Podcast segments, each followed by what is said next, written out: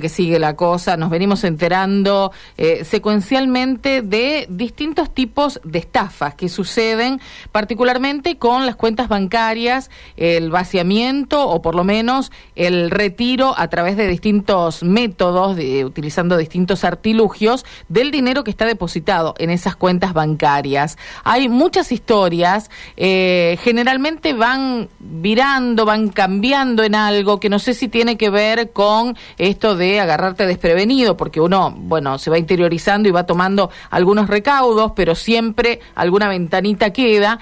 Y este caso que nos ha, llegado hasta nuestros oídos eh, tiene algunas particularidades que lo hacen diferente. En general, siempre hay algunas pequeñas diferencias. Este las tiene. Así que vamos a hablar con Pablo Pereyó, que es abogado, eh, familiar de una víctima de una estafa muy particular, porque hasta tengo que decirles que recuperaron el dinero, pero ya seguramente el doctor Pereyó nos va a contar algunos detalles. Gracias por, eh, por atendernos, Pablo. ¿Cómo está? Buenos días.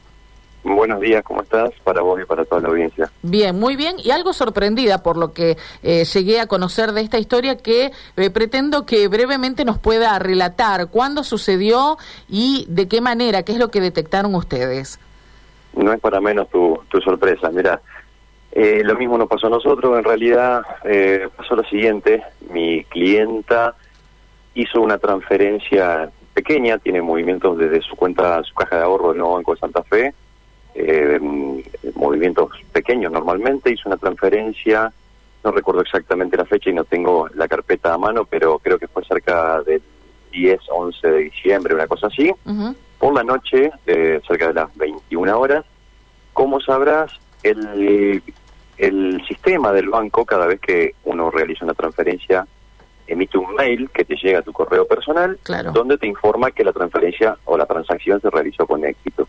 En este caso a ella le llegó su mail de las 21 a 30 horas y cerró su computadora y terminó su actividad del día. Al otro día, alrededor de las 14 horas, eh, revisa, es contadora, revisa sus correos y demás, y encuentra un mail del nuevo Banco de Santa Fe, dos mails en realidad, de eh, la noche anterior, 23.30 horas, donde le comunicaban que la transacción se había hecho con éxito y estábamos hablando de una transacción de 400 mil pesos.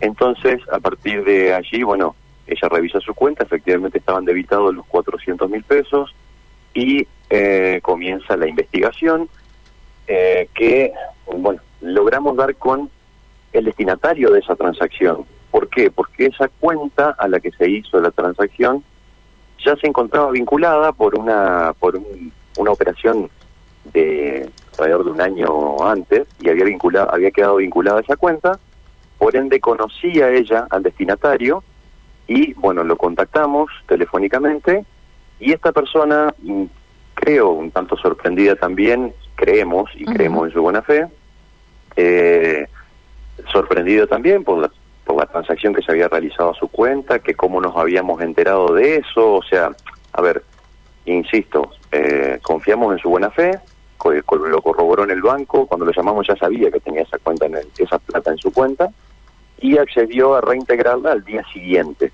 ¿sí?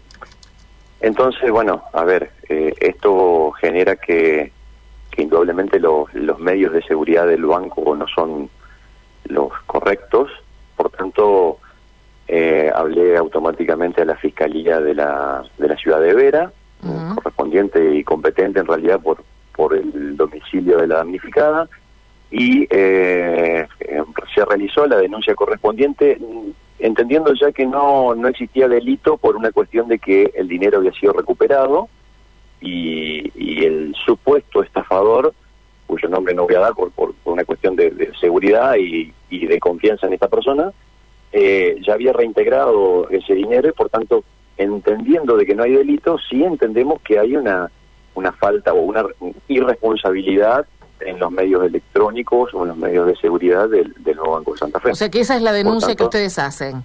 Exactamente. Eh, contra el, banco que es el donde está alojada la cuenta. Ahora, eh, me quedan algunos grises, eh, doctor Perello, porque, a ver, cuando usted explicaba que sale una transferencia desde la cuenta de su clienta hacia la cuenta de este tercer, este tercer sujeto, digamos, esta persona que recibe el dinero, 400 mil pesos, era alguien con quien había operado anteriormente, por eso los controles de seguridad son menores.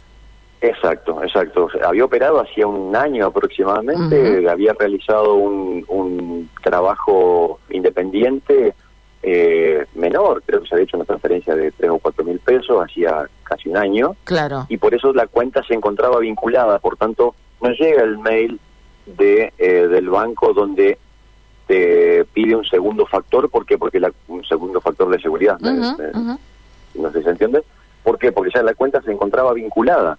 Atenti porque esto sucede muchas veces cuando uno lo que hace es eh, poner el, contacto, mejor dicho, el CBU, uno eh, lo almacena, por ejemplo, utilizando home banking para las transferencias, almacena el CBU y después simplemente con buscar el nombre que uno le pone a cada eh, destinatario, a cada cuenta, ya sabe de quién es y no necesita ese segundo factor de seguridad como usted menciona que sí se pide cuando el CBU se ingresa de o el alias se ingresan de manera manual por cada transferencia eh, para bueno eh, para concretarla no en definitiva. La otra cuestión que, mm, que me llama la atención es eh, bueno esto de que la persona que ha recibido el dinero en algún momento dudó en, demoró en, en devolverlo. Se vio sorprendido ustedes tomaron contacto con él me imagino que sí Exactamente, eso es parte de los grises. Es decir, esta persona se vio sorprendida, lo llamamos, lo llamé yo personalmente y lo llamaron dos o tres familiares más por una cuestión, a ver, eh, uno ingresa, eh, yo estoy acostumbrado a, esta cuestión, a estas cuestiones, pero por ahí una, las personas que no son abogadas, que no conocen de la cuestión, eh, entran en, un, en una etapa de desesperación, imagínese con esa con ese número faltante en su caja de ahorro, cuando empezaron las llamadas y y esta persona sí se notó en principio un tanto sorprendida, eh, aparentemente, y digo aparentemente porque desconocemos realmente cuál fue el, motivo de la transferencia o, quién estuvo involucrado, y también, eh, bueno, después un tanto ofendido y obviamente reticente a devolver ese dinero hasta que luego accedió porque sabía que ya se había hecho una denuncia esa es la realidad. Claro. Entonces, eh, bueno, más allá de esos grises, en el, en el banco, que queda el gris mayor, creo yo. Ahí le iba a preguntar, claro. Nos dan una respuesta un tanto evasiva, es decir, nos dicen, a ver, a nosotros nos figura que eh, la transferencia se realizó desde la misma terminal que la transferencia anterior, desde la, de la hora 21. Por tanto, en el banco apuntan a que la supuesta víctima era eh, quien realizó la transferencia. Claro. Ahora, ¿y, eh. puede haber sucedido que eh, mediante algún artilugio informático alguien haya accedido, hackeado su teléfono celular y o su, su clave, digamos, para el home banking y haber operado desde la misma computadora o el mismo teléfono? Mira, es prácticamente imposible porque revisando el historial de, de de ingreso a Internet de la computadora. Eh, no se usa la cuenta desde el teléfono móvil, un dato no menor, por tanto que por ahí son un poco más fácil de, violar, digamos. Desde el teléfono no se usa, así que por tanto revisamos, hicimos revisar con un técnico la computadora, eh, no hay ninguna cuenta que no sea oficial, eh, de ingreso oficial, digamos, tanto del Banco Santa Fe como las demás cuentas, insisto, la clienta es contadora y por tanto había eh, rastros de ingresos a FIP y, bueno, todo cuentas oficiales, obviamente. Así que es prácticamente imposible y, de hecho, la computadora se dejó de usar o entró en, no se apagó, pero sí entró en modo, creo que se llama... Hibernación, algo así, sí, sí. Eh, algo así, a partir de las 21.40 horas y la transferencia se realizó 23.30. Por tanto, no hay ninguna opción, ninguna chance de que eh, se haya utilizado el mismo dispositivo para realizar esa transferencia. Esa es la realidad. Claro, claro. ¿Qué les dicen desde el banco? ¿Ustedes han tomado contacto con alguna autoridad, con aunque sea alguien de la sucursal correspondiente? Mira, tomamos contacto, yo personalmente tomé contacto con el, con el gerente de la sucursal de la ciudad, que, que, fue esa la respuesta, es decir, lo que él puede ver por sistema es que se, se realizó la transferencia desde la misma terminal, bueno, y ante mi manifestación de que es prácticamente imposible, insistió con eso y, y no tenía otra respuesta. La clienta tuvo contacto telefónico con el gerente zonal y su respuesta fue automáticamente, fíjate bien que creo que podés haberla hecho a vos y en realidad estamos hablando de una transferencia de 400 mil pesos cuando los movimientos siempre son muy, muy inferiores. Entonces, eh, eh, la respuesta obviamente fue evasiva. Por eso la denuncia y, y, a ver, eh, después de haberlo charlado personalmente con el fiscal a cargo, eh, em, él me explicó que, que en realidad, o sea, me, me, instó a que realicemos la denuncia porque porque quieren seguir investigando porque no es la primera vez y indudablemente no va a ser la última que suceden este tipo de cosas.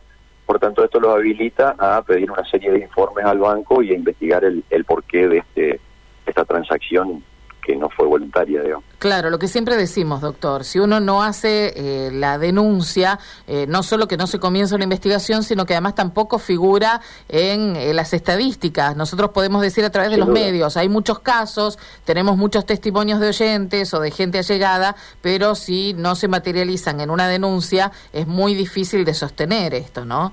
Exacto, exacto. Y, y sobre todo, a ver, si hay un problema de seguridad del banco, bueno, este tipo de denuncias seguramente van a ayudar, van a ayudar a que se pueda presionar a la entidad financiera a que mejore su, nivel de seguridad para la utilización de medios electrónicos para transacciones. Esa es la realidad. Es decir, desde todos los bancos nos están prácticamente obligando a, realizar todo la, todas las transacciones de modo, eh, o sea, a través de home banking, es decir, electrónico, pero si no, no contamos con los medios de seguridad suficientes, estamos en un problema. Entonces, si no se realizan las denuncias correspondientes, no creo que lleguemos a una solución. Bueno, es el tercer caso del que tenemos noticias, por lo menos que ha llegado a nosotros, eh, de características diferentes, este muy particular, en lo que va de 2023, apenas cuatro días, de los cuales eh, este es el tercero hábil. Sí, eh, aparte yo creo que se va a convertir, se está convirtiendo en un modo de, de estafa o de robo habitual. ¿Por qué? Porque prácticamente es muy de guantes blancos, entre comillas, digamos. Claro, no sabe no, cómo prevenirlo. ¿no? Uno no sabe qué hacer para evitarlo. Exacto, exacto, exacto. Por eso creo que se van a incrementar y por eso la importancia de realizar las denuncias correspondientes. Tal cual. Doctor, le agradecemos muchísimo el testimonio, ha sido muy amable.